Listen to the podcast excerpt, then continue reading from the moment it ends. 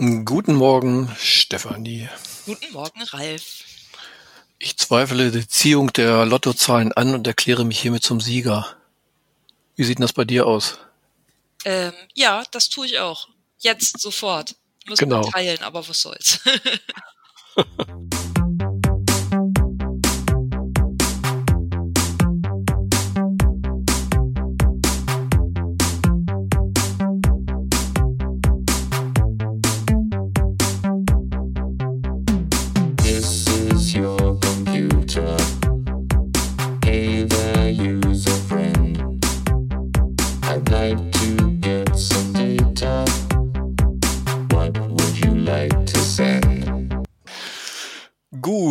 äh, apropos Gewinner.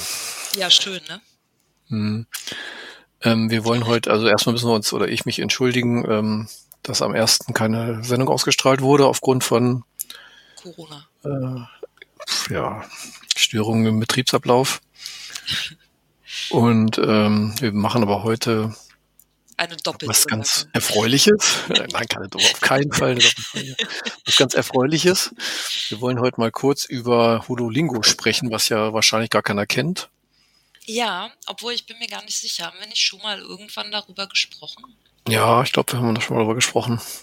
Mhm. Jetzt gibt's so einen kleinen Meilenstein, sag ich mal, ne? Ja. Weil der Timo Ahlers, der zurzeit in Potsdam beschäftigt ist, ähm, einen Antrag eingereicht hat mit, mit Kooperationspartner Hildesheim quasi. Und zwar beim Stifterverband. Ja. Ähm, und die haben nämlich eine, äh, die haben irgendein Jubiläum. Ich weiß gar nicht, was für eins. Vielleicht 100 Jahre oder irgendwas. Vielleicht sind es 50 Jahre, weil 50 Projekte gefördert werden. Ach so. Äh, Ich guck mal kurz. Ich gucke mal kurz. ja, auf jeden Fall äh, heißt das Programm Wirkung hoch 100. Und ähm, da hat äh, Timo so einen Antrag eingereicht. Da können wir auch gleich noch was zu erzählen.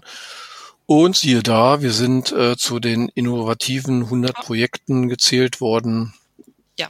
die da jetzt erstmal quasi vorab gefördert werden mit äh, 5000 Euro, glaube ich, erstmal für Hiwi-Gelder und 5000 Euro für Fortbildungen. Ja, total schön, nicht wahr? Es sind tatsächlich 100 Jahre. Ah, echt? Ja, Wo hast, wo hast du das denn gefunden? Ähm, äh, äh, ich habe hier so Broschüren mir ausgedruckt. Nein.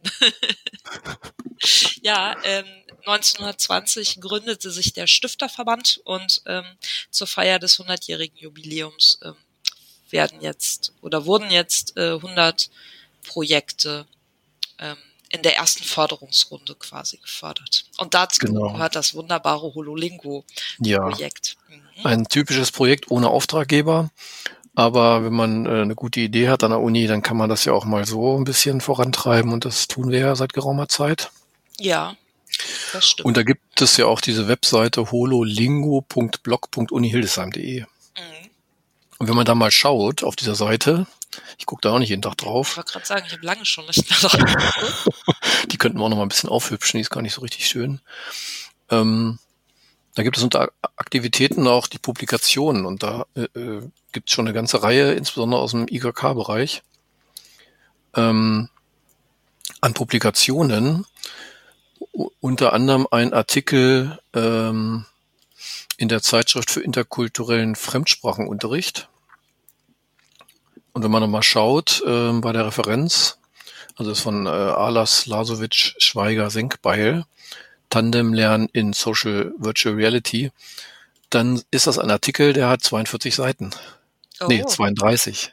oh, ich dachte 42. Nee, 42 nicht, aber, aber 32, ich meine, das ist ja schon mal, ne? 32 Seiten ist ja schon mal. Ja, aber du weißt ja, 42 wäre natürlich besonders schön. Einfach weil es 42 ist. Vielleicht sollte ich mal anstreben, nur noch Artikel mit 42 Seiten zu schreiben. Nein, aber es ist egal. Es Gott. kommt natürlich nicht drauf an, dass es um 42 Seiten geht, sondern ähm, Genau. um den Aber schon vielleicht schon mal, vielleicht schon mal vorab. Ähm, ich glaube, es ist ganz interessant, sich den äh, mal durchzulesen, wenn man Interesse hat, bei Hololingo äh, sich zu beteiligen oder dort A- Abschlussarbeiten oder sonst irgendetwas zu machen. Ja, Ja, aber vielleicht sollten wir erst mal kurz erzählen, was es, was das ist und wie es dazu kam, oder? Ja, das äh, sollten wir mal erzählen. Weißt du das noch? Also ich weiß zumindest noch, wie es äh, für mich und damit auch für dich und äh, für den informationswissenschaftlichen Anteil dazu kam.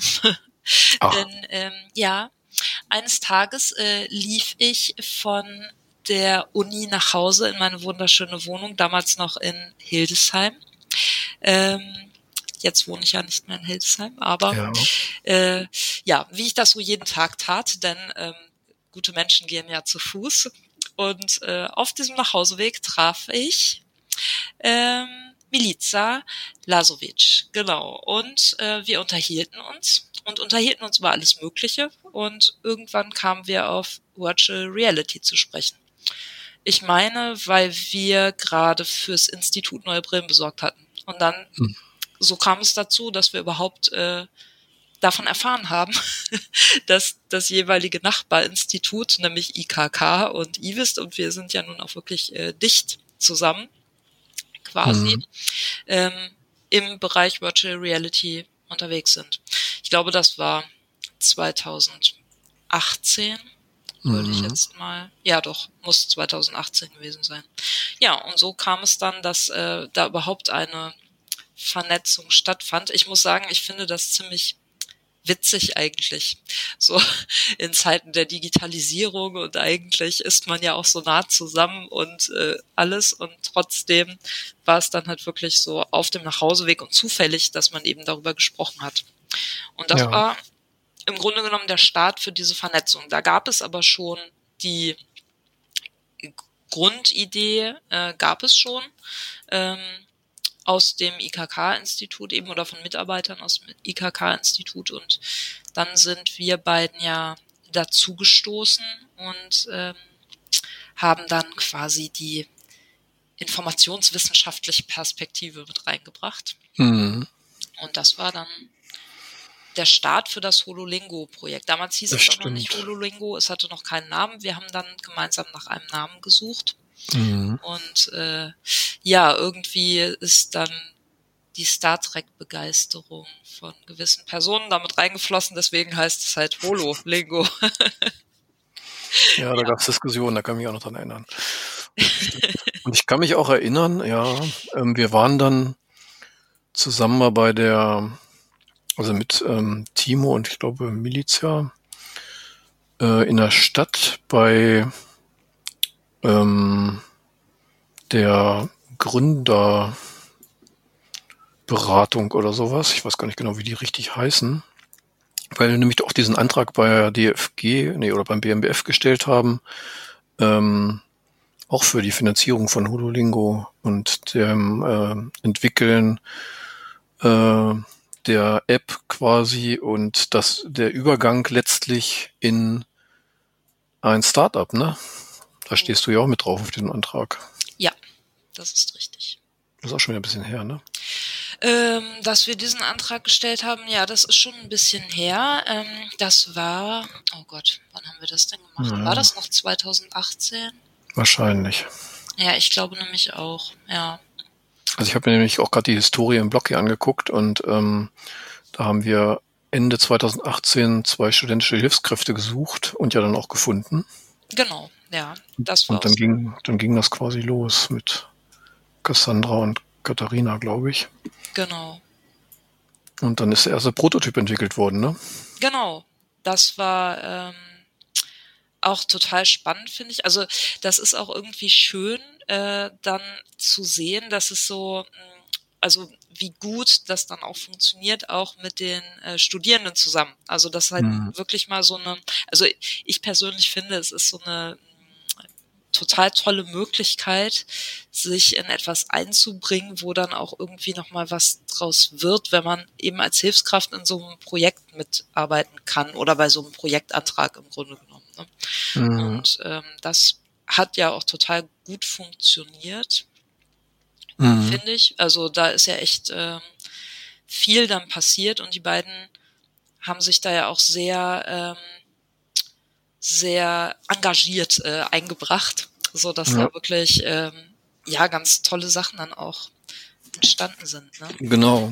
Und ähm, vielleicht nochmal kurz zum, ähm, für die, die da noch gar nichts von gehört haben. Worum geht's eigentlich? Also man möchte halt Ja. Sprachen lernen und Tandem lernen äh, in die VR übertragen, um eben diese Immersion auch zu haben zum einen und zum anderen ähm, vielleicht auch in Zukunft mit ähm, Eye-Tracking eben auch diese Diskursanalyse da zu unterstützen und zu gucken, wo gucken die Leute hin, wie erklären sie irgendwas, wie äh, wie wie wie finden die Sprach, was gibt's da Sprach, äh, wie, wie heißt das gleich? Sprachaktionen, ne, oder so. Okay, ja. Wie finden, wie finden die überhaupt statt und so? Okay. ja. Äh, das kann man dann halt dann natürlich schön untersuchen und ähm, insbesondere muss man ja auch die Leute dann nicht, die Tandems nicht zusammenholen, sondern kann die halt weltweit virtuell zusammenschließen. Mhm. Das ist ja die Grundidee, ne? Ja, also was eine wirklich gute Idee ist, wie ich finde. Ne? Also diese Überlegung, dass die Möglichkeit besteht, dass ich mir einfach dann eine Brille aufsetze und dann direkt, ähm, keine Ahnung, in einem Café sitze in der virtuellen Realität und da auf, und sagen wir mal, ich lerne Spanisch und dann treffe ich da Leute aus Spanien zum Beispiel, mit denen ich Spanisch reden kann und die ich dann wiederum aber auch auf Deutsch, wenn die eben Deutsch lernen wollen, mich mit denen unterhalten. Also das ist schon Mhm. total super. Also einfach mit echten Menschen dann auch reden zu können. Genau. Auch so realistische Situationen nachzu, ja, gesprochen wird Genau. ja gar nicht nur, ne? Also es gibt Nee, das ist ja, genau. Das ist ja, glaube ich, die Idee, ne, dass man da irgendwie authentische Situationen schafft, über die man dann spricht, diskutiert oder Aufgaben stellt oder sonst irgendwas. Genau. Das kann man natürlich in VR sehr schön machen, weil man da ja quasi keine Grenzen hat.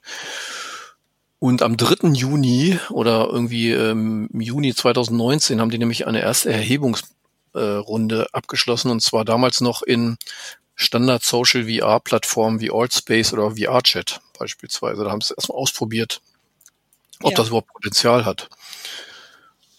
Und dann hat äh, Cassandra nämlich angefangen, ähm, eine eigene App zu entwickeln im Rahmen ihrer Projektarbeit. Auf der Basis von VR-Chat zunächst mal. Ja, total super. Wie ist denn Ja. das eigentlich? Kann man, kann man sich das angucken? Also gibt es die Möglichkeit für äh, unsere Hörerinnen und Hörer theoretisch äh, da irgendwo mal reinzuhören oder ist das äh, oder sich das mal Mhm. anzugucken oder gibt es eigentlich noch gar nichts, was wir so mh, der Öffentlichkeit bereitstellen können? Ja, Also, äh, softwaremäßig gibt's da wahrscheinlich noch nicht so richtig. Das ist noch ähm, vom Setting her ein bisschen kompliziert und wird auch gerade umgestellt. Mhm. Äh, weg von VR-Chat auf ein eher offeneres System, wo wir dann einfach mehr Möglichkeiten haben, die Welten auch zu schaffen. mhm. Äh, da würde ich dann eher in die Paper reinlesen, dass tatsächlich, ähm, wir haben ja dann auch im September 2019 schon das erste Paper auch gemeinsam veröffentlicht. Ähm, Da Genau. stehst du ja auch mit drauf und ich auch. Entwicklung von Lernumgebungen für Sprachtandems in der Social Virtual Reality. Ergebnisse der Pilotstudio Hololingo. Und da ist, glaube ich, der erste Prototyp dann auch schon vorgestellt worden. Genau, ja. Äh, in. Halle war das, genau. Ach ja. Mhm. September. Genau, dann geht das so weiter und so weiter und so weiter. Mhm.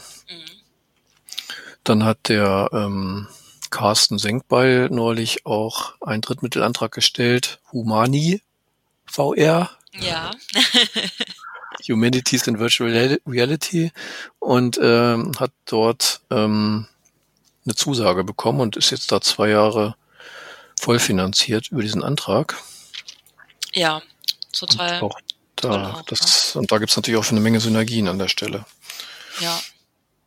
Also das ist echt, ähm, ja, also ich finde das auch sehr schön, das zu sehen. Ähm, das ist wirklich so, also ich meine, ich hatte da ja äh, sehr früh große Begeisterung für, also für Mhm. Virtual Reality und du natürlich auch. Und jetzt einfach zu sehen, dass sich da tatsächlich was entwickelt und zwar nicht nur irgendwo da draußen in der Welt, sondern bei uns.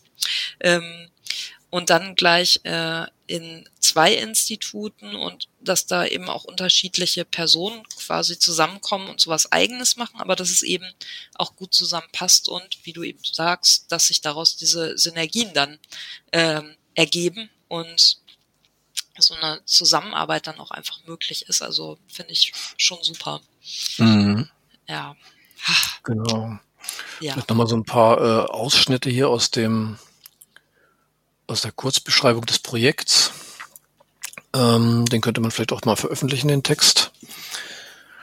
Damit die Leute mal so wissen, worum es geht. Geht's denn eigentlich? Ähm, äh, es geht halt um selbstgesteuertes Lernen und flüssige Sprachbeherrschung. Individuelle Lernbedürfnisse werden durch Scaffolding, das kommt sehr häufig vor, Bereitstellung von Redemitteln und Progressionstracking, Selbsttest und Batch-System unterstützt. Hololingo trainiert mündliche Deutschkompetenzen nach dem europäischen Referenzrahmen A1 bis C2 und ist auf andere Sprachen skalierbar. Also es ähm, ja, also nochmal zu Ende gelesen vielleicht, die Kombination aus Tandem-Prinzip, VR, immersiver Gamification, barrierefreiem oder barri barrierearmem Zugang und globalem Nutzerpool erleichtert das Deutschlernen zum Beispiel in einer von Migration und interkulturellen Austausch geprägten Gesellschaft.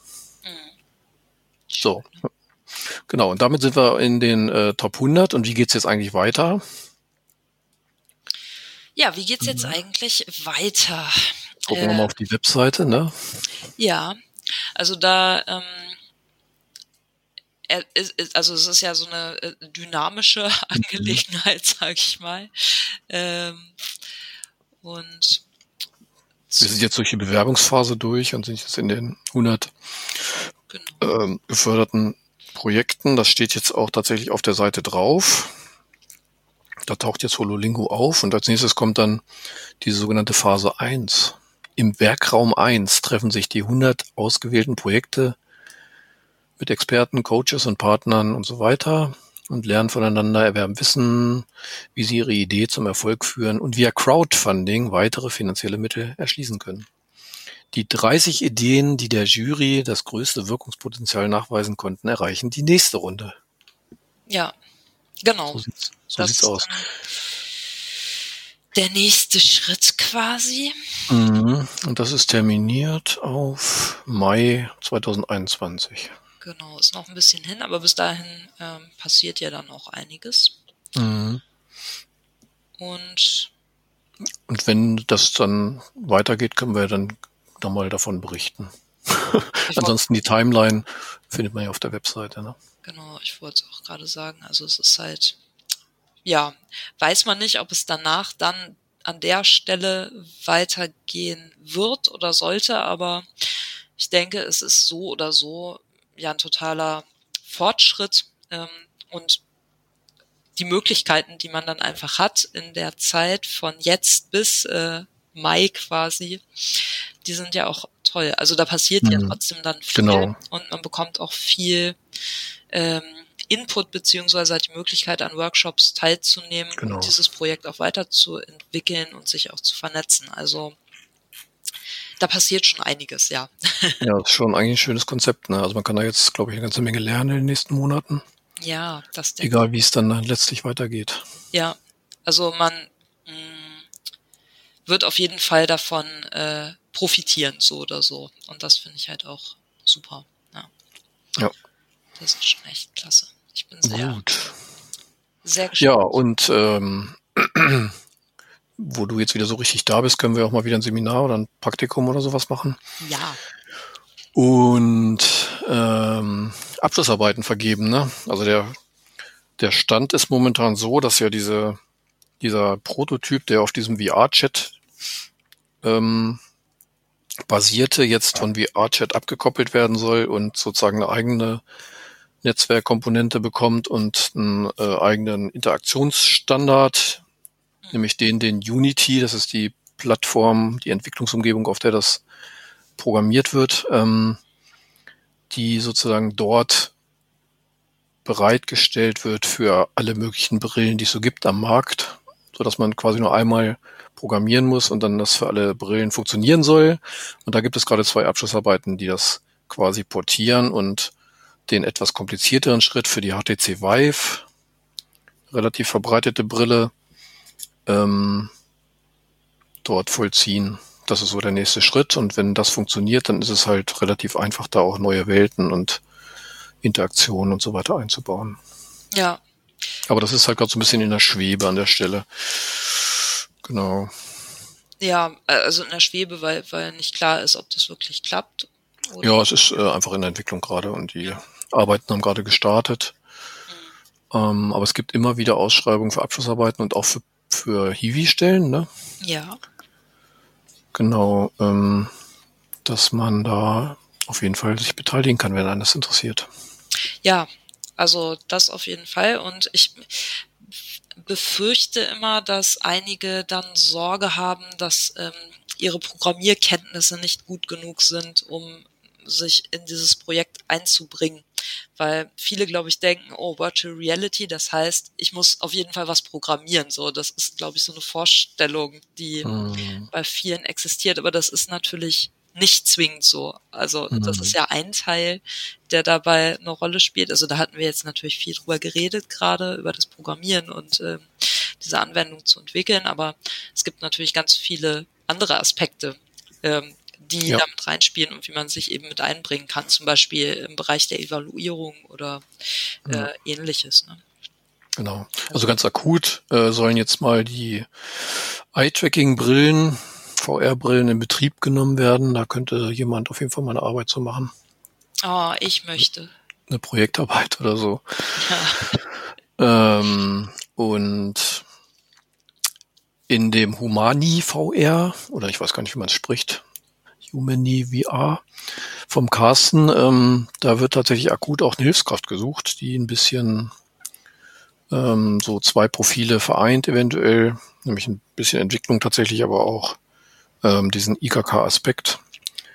Da könnte man sich dann gegebenenfalls mal auf dem Blog oder auf den gängigen Plattformen umgucken, wo das, äh, wo die Ausschreibung steht. Ich weiß gar nicht, ob es schon öffentlich ist, aber es ist auf jeden Fall klar, dass da jemand gesucht wird. Ja, es ist schon klar, dass da jemand gesucht wird. Im Zweifelsfall äh, kann man auch einfach eine E-Mail an uns schicken und dann würden Genau. wir es weiterleiten. Ähm, genau, bisher auf dem Blog steht es, glaube ich, bisher noch nicht. Also da habe ich es jetzt nicht Mhm. gefunden. Ja, ich glaube, es ist, geht offiziell auch erst im Januar oder so los. Ah, okay, also ist noch ein bisschen Zeit. Genau. Aber das heißt ja nicht, dass man sich nicht schon mal, wenn man schon weiß, oh, es könnte in diese Richtung gehen, dass man da nicht vielleicht schon mal sagen kann, oh ja, dann frage ich mal nach oder bewerbe mich schon mal oder so. Ja. Genau. Genau. Ich Ja. glaube, das sollte erstmal als Einstieg gewesen sein, oder? Willst du noch was loswerden? Ähm, nee, akut dazu nicht. Ähm, wir verlinken auf jeden Fall ja den Blog und ähm, zu den Abschlussarbeiten. Also wenn jemand daran Interesse hat, kann man da natürlich auch einfach dann eine Mail an äh, einen von uns beiden oder uns beide schicken und dann äh, gucken wir mal, was man Genau. so, was wir so im Angebot haben quasi. Ja. Genau. Also da passiert auf jeden Fall viel und wir freuen uns über reichlich Interessentinnen, die äh, daran mitwirken möchten. Genau. Sehr gut. Ja. Ja. Also bei dem Stifterverband, da sind ja auch Hiwi-Gelder drin. Ja, Da werden sicherlich auch noch Ausschreibungen kommen demnächst. genau. Gut. Sehr schön. Lassen wir uns erstmal dabei und äh, halten dann immer alle auf dem Laufenden, würde ich sagen. Genau. Also ich freue mich auf jeden Fall äh, auf alles, was da jetzt passiert äh, im nächsten, naja, halben Jahr, sage ich mal. Ähm, und Mhm. mal gucken, wie es so weitergeht dann. Genau. Ja. Okay. Ja. Wir haben noch ein paar Ankündigungen. Ankündigungen, genau. Genau. Ist nicht so super viel, ne? aber ein bisschen was ähm, gibt es ja doch. Mhm. Wir hatten ja seinerzeit schon mal über diese eine Studie zu Corona berichtet, was das so mit den Studenten macht und so weiter. Ja. Und da gibt es jetzt eine, es gab ja diese bundesweite JUCO-Studie, ähm, wo Wissenschaftler irgendwie Jugendliche befragen, wie sie in Corona, also jugendlich Corona ist wahrscheinlich die Abkürzung, JUCO, ähm, wie, wie, wie was das für Auswirkungen hat und so weiter und so fort. Da gibt's ja jetzt so Aussagen wie, für die jungen Menschen ist dieses Jahr im Prinzip ein verlorenes Jahr, ne? Hm. Und, und solche Dinge, keine, keine Partys, keine Kontakte und das ist ja alles schwierig. Und da gibt es jetzt ähm, auf der Homepage auch verlinkt von der Uni äh, ein Fragebogen für junge Menschen ab 15. Also für dich gilt das noch, Steffi, für mich nicht mehr. Wieso? Du bist doch auch ab 15. Ja, das, ist, das geht bestimmt nur bis 51. Ja, Das, äh, das, das, das glaube ich nicht. Das steht da überhaupt nicht, bis wie viel man daran teilnehmen darf oder nicht. So. Ja, das stimmt natürlich. Aber gut, wie auch immer, ich weiß nicht, wie die junge Menschen definieren, müssen wir vielleicht nochmal recherchieren. Teilnahme dauert 20 Minuten. Unter den Teilnehmern werden 20 Gutscheine im Wert von je 20 Euro verlost. Ja, das ist doch äh, super. Also wenn man nicht aus der Motivation teilnimmt, was für die Wiss- Wissenschaft zu tun oder nicht nur, dann hat man Hm. auch noch die Chance, äh, einen Gutschein zu gewinnen. Also Genau. das ist vielleicht nochmal so ein zusätzlicher Anreiz. Ja, auf jeden Fall spannend, verlinken wir natürlich auch. Mhm. Dann ähm, gibt es äh, ein paar Angebote von der zentralen Studienberatung, Mhm. die online stattfinden, natürlich. Und ähm, die eine Veranstaltung ist am 17. November, Dienstag um 16 Uhr. Und da geht es um Thema Fragestellung, Zielsetzung auf dem Weg zur, in Klammern, ersten Hausarbeit. Mhm. Genau, also sicherlich ist es gut, wenn man daran teilnimmt, wenn man gerade die erste Hausarbeit schreibt, aber man kann auch bei einer späteren Hausarbeit teilnehmen oder vielleicht, wenn man feststellt, die erste Hausarbeit ist jetzt nicht so gut geworden. Wie kann ich das denn verbessern? Genau, ähm, also da geht es ganz generell um das Verfassen von so einer Hausarbeit und wie man eben zum guten Thema kommt, einer Fragestellung, was eine Zielsetzung ist und so weiter. Ja. Ähm, genau. Genau. Also es ist ganz interessant, denke ich, und auch wichtig und sinnvoll, mal an sowas teilzunehmen. Weil ich glaube, es ist nochmal was anderes. Also in den meisten Seminaren kriegt man das ja auch nochmal mit. Und es gibt auch diese Grundlagenkurse, wo man das mitbekommt. Aber ich glaube, das ähm, verwässert dann so ein bisschen im, in den anderen Lehrveranstaltungen oder Inhalten, die noch so eine Rolle spielen. Und hier hat man das Ganze eben in komprimierter Form, innerhalb von zwei Stunden auch, also 16 bis 18 Uhr, eben an diesem 17. November. Und ähm, das Ganze wird dann eben über Big Blue Button stattfinden. Und ich denke, man sollte sich auch dazu anmelden. Da finde ich jetzt aber hier gerade nichts zu. Ähm, aber wahrscheinlich, wenn man dem Link folgt, also es gibt dann Mhm. auch, äh, genauere Informationen dazu und dann wird man sicherlich auch diese Anmeldemöglichkeit finden. Genau. Also es ist sicherlich gut, daran teilzunehmen. Und einen Tag später, am 18. November, gibt es dann schon gleich den nächsten Termin. Ähm, und zwar Klausurvorbereitung im Studium. Allerdings bin ich jetzt etwas verwirrt, weil hier steht 18. November um 17 Uhr und darunter steht wann 10 bis 14 Uhr. Hm. Mhm. Ähm, da gucke ich mal kurz die Verlinkung, was die mir sagt. Die sagt. Müsste mal jemand Bescheid sagen, dass da ein Fehler aufgetreten ist. Ja. Vielleicht ist es aber auch ein Test und wir haben es jetzt verraten, ne? Also so ein Test wie wer liest es aufmerksam, die Person darf teilnehmen und der Rest nicht oder so. Und jetzt, naja. Ähm, Moment, ich gucke mal kurz. Ah, da ist es. Mm, Da steht. Doch, es scheint 17 bis 18.30 Uhr zu sein. Okay. Also das steht zumindest äh, beim Termin selbst nochmal bei. Mhm. Aber wir fragen da nochmal nach, nicht, dass es äh, nicht, dass es doch von 10 bis 14 Uhr ist. Wie auch immer, es findet auch über Big Blue Button statt und es geht eben darum, wie man sich gut und sinnvoll auf Klausuren im Studium vorbereiten kann. Ähm, richtet sich auch primär an Studienanfänger. Ich würde immer sagen, wenn man feststellt, wenn man im vierten Semester oder im fünften Semester feststellt, dass das noch nichts ist mit Hausarbeit oder Klausurvorbereitung, kann man da trotzdem noch mal teilnehmen und vielleicht hilft es einem total. Und was man auch immer im Hinterkopf behalten sollte, ist, das sind dann jetzt vielleicht anderthalb Stunden, die man da mal investiert, aber auf Dauer spart es einem ja wahnsinnig viel Zeit. nämlich Ja. ähm, die Zeit, die man sonst äh, damit verbringt, sich äh, ja zu, zu versuchen, sich auf die Klausuren vorzubereiten. Es funktioniert nicht gut und ähm, dann verbringt man natürlich mehr Zeit damit, als eigentlich notwendig ist vielleicht. Und es ist auch gar nicht so effektiv und so effizient. Also das ähm, ja ist, glaube ich, schon eine ganz gute und sinnvolle Sache. Mhm.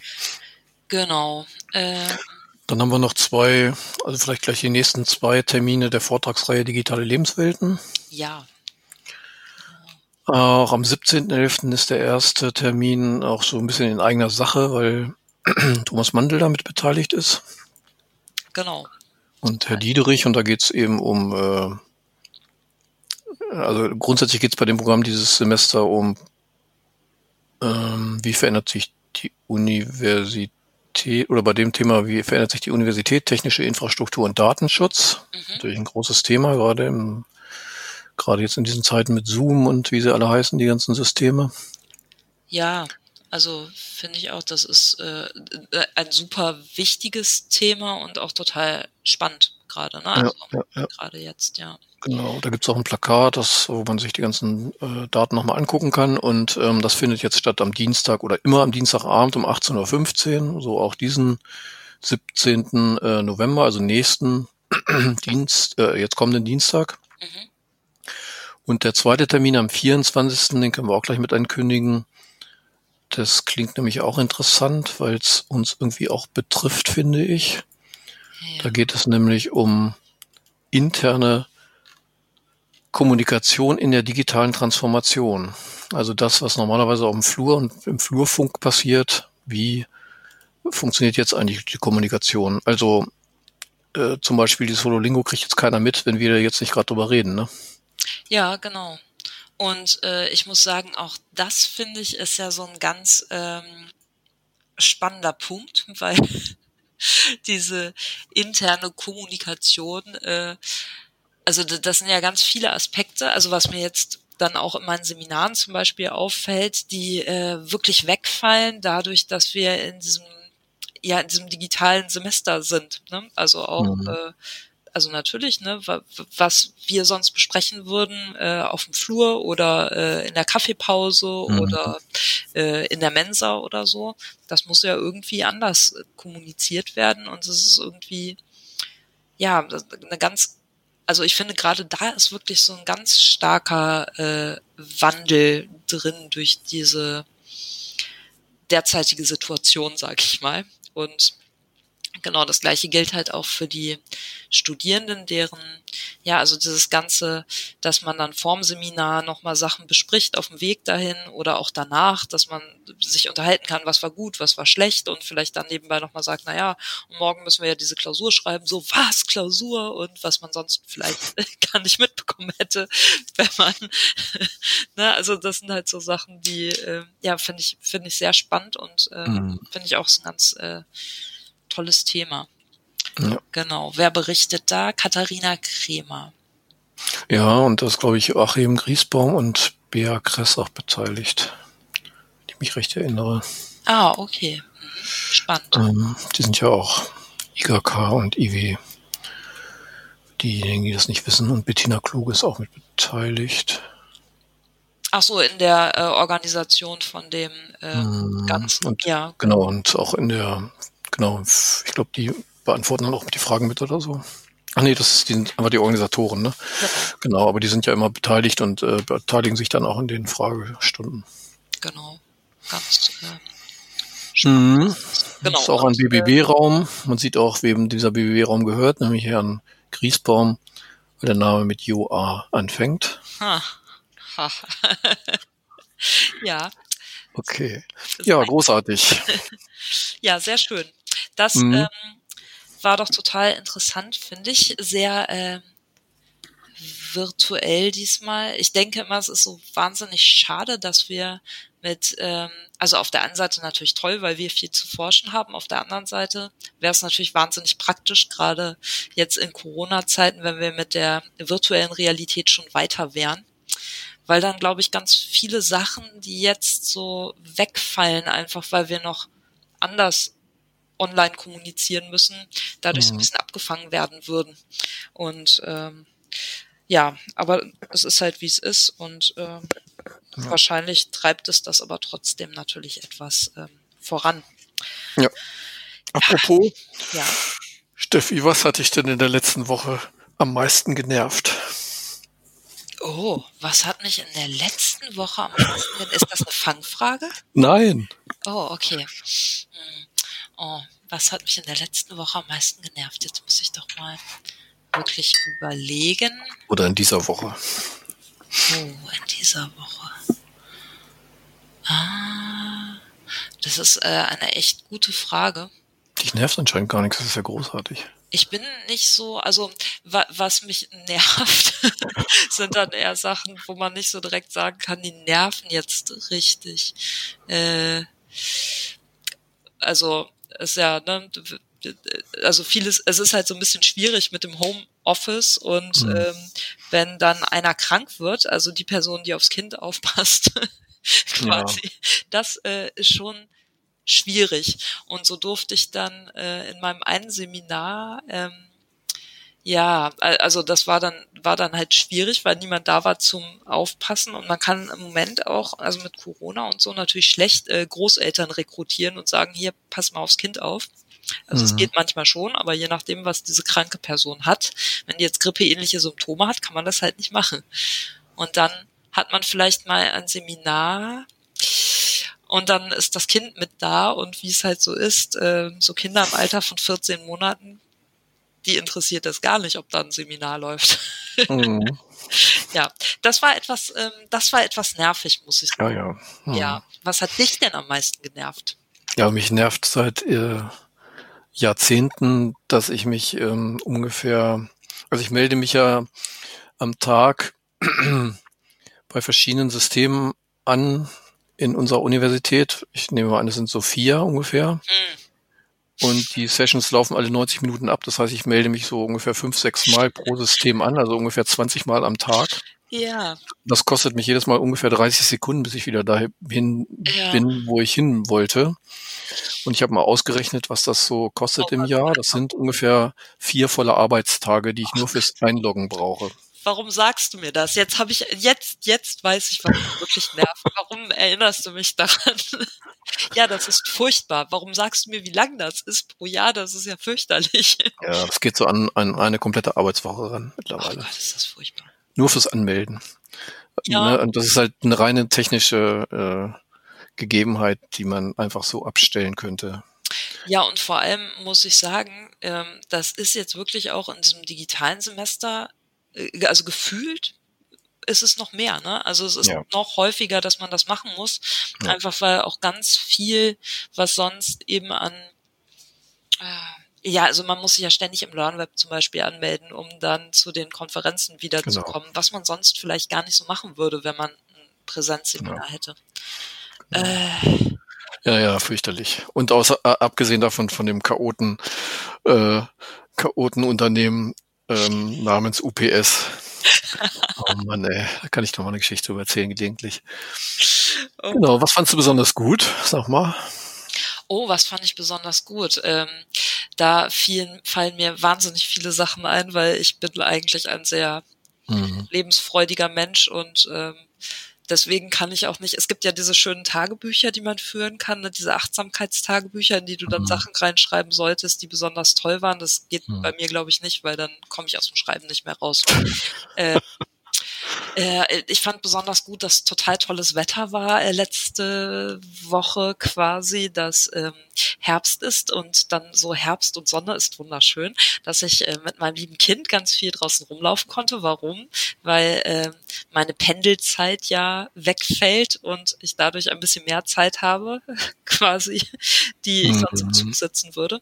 Und da Schön. kann ich dann halt mal mit dem Kind spazieren gehen und freue mich da auch wirklich äh, sehr drüber. Und was ganz toll ist, ist, ähm, dass wir ihr jetzt so kleine Schüchchen gekauft haben, weil sie mittlerweile ganz gut läuft und dass sie damit dann draußen rumlaufen konnte und das wahnsinnig toll fand. Also das, ähm, das fand ich besonders gut. Und was fand ich noch besonders gut? Ich habe eine neue Tastatur. Oh, das ist schön. Ja, ich weiß, das hört sich auch ganz albern an, aber ich brauche immer wahnsinnig lange, um mir irgendwas Neues zu kaufen sehr lange und äh, vergleiche dann immer alle Sachen, weil ich will dann auch was haben, was wirklich gut ist und möglichst umweltfreundlich und keine Ahnung. Also, mhm. Und das ist immer ein totaler Akt. Und man muss dazu sagen, ich habe bisher immer auf einer uralten äh, Sherry-Tastatur, und zwar wirklich diese Billig-Variante, geschrieben, aber ich konnte darauf wahnsinnig gut schreiben.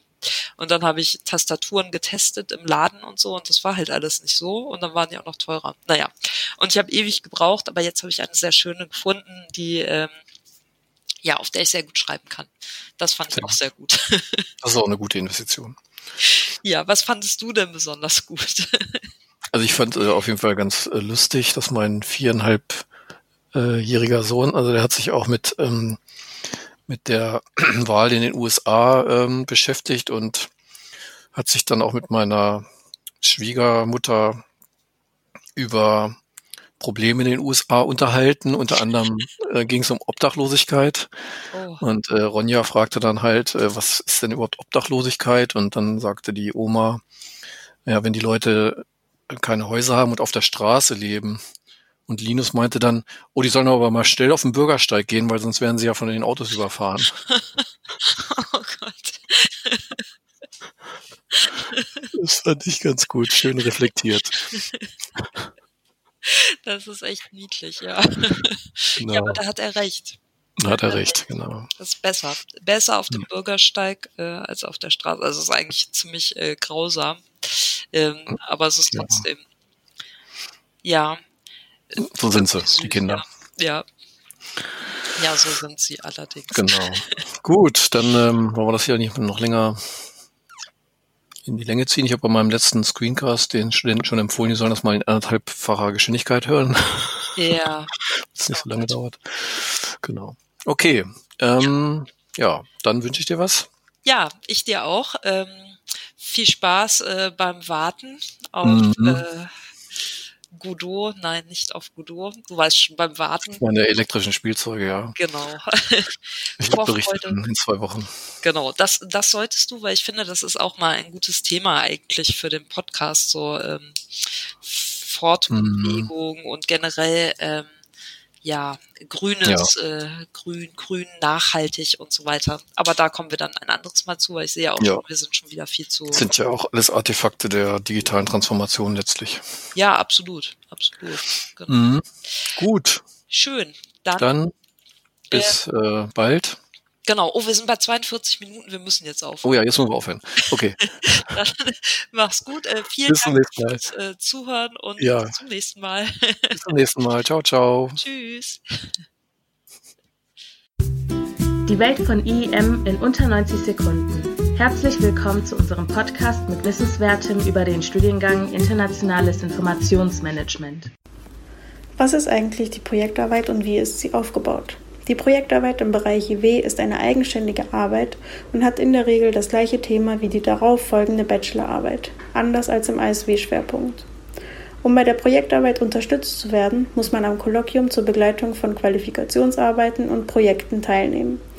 Wichtig ist, dass man sich für eine der beiden Gruppen entscheidet. Ein Kolloquium wird von Herrn Heid und Frau Faast geleitet und thematisiert alles rund um die Sprachtechnologie.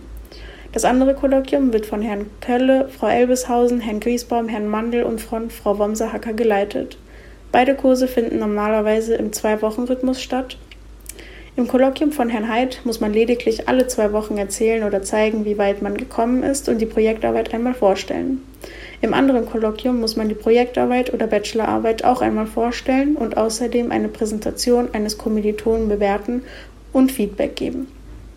Die Länge der Projektarbeit beträgt ungefähr 20 bis 25 Seiten und man bekommt ungefähr zwei Monate Bearbeitungszeit. Jedoch muss man die Projektarbeit nicht offiziell anmelden. Nach Abgabe der Projektarbeit bekommt man ein Feedback und kann dann mit der Bachelorarbeit starten.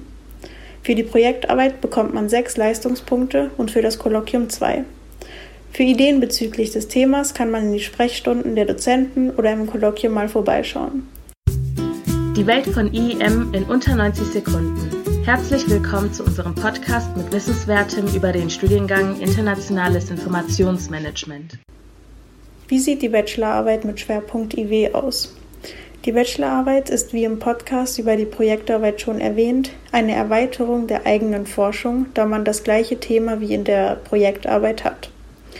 Übrigens kann man auch eines der Nebenfächer bei dem Thema der Bachelor- und Projektarbeit mit einbeziehen. Man erstellt wieder eine vollständige Arbeit, sprich eine eigenständige Forschung und kann sich selber, also die Projektarbeit, zitieren.